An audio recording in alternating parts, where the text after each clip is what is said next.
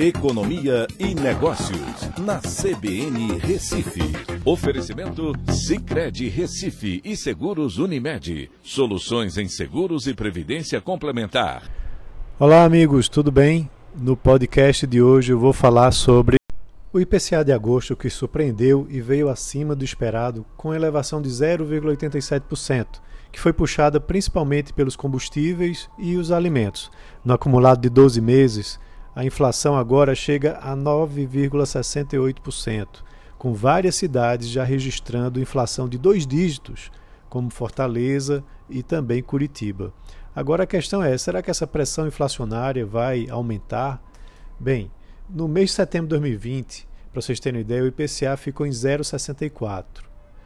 Nos três meses seguintes, ficou em patamares ainda maiores, com dezembro fechando o ano 2020 com IPCA de 1,35%.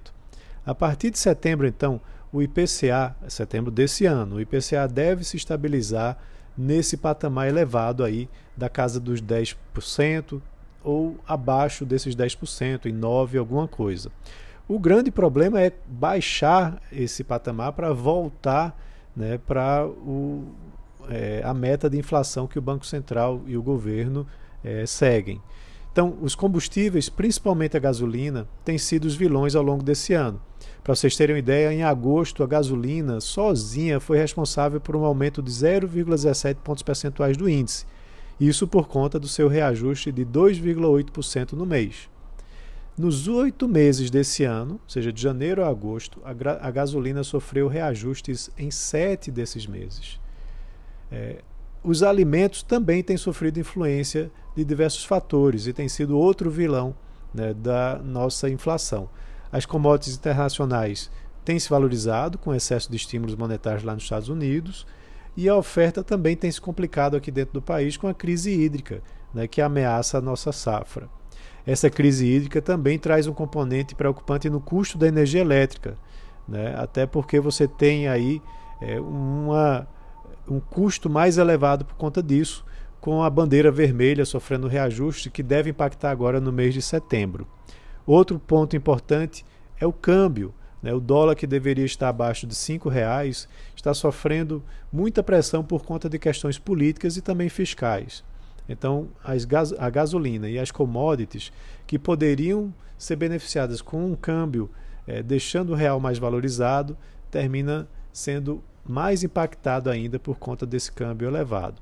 Tá? Então, é, e ainda tem mais um, um, outro componente. Se essa paralisação dos caminhoneiros é, for continuada, que provavelmente não vai ser, aí a gente vai ter novamente mais pressão sobre a inflação, né, como aconteceu lá em 2018, né, onde durante 10 dias, entre maio e junho, a gente teve aí um pico de inflação elevado por conta disso.